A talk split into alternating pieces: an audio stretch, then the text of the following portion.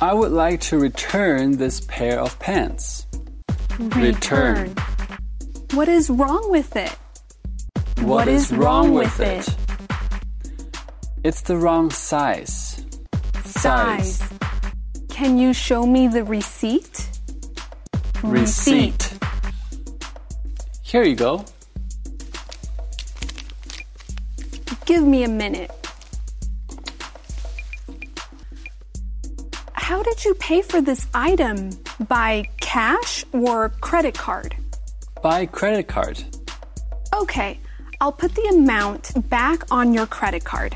Thank you. You're welcome. Have a nice day.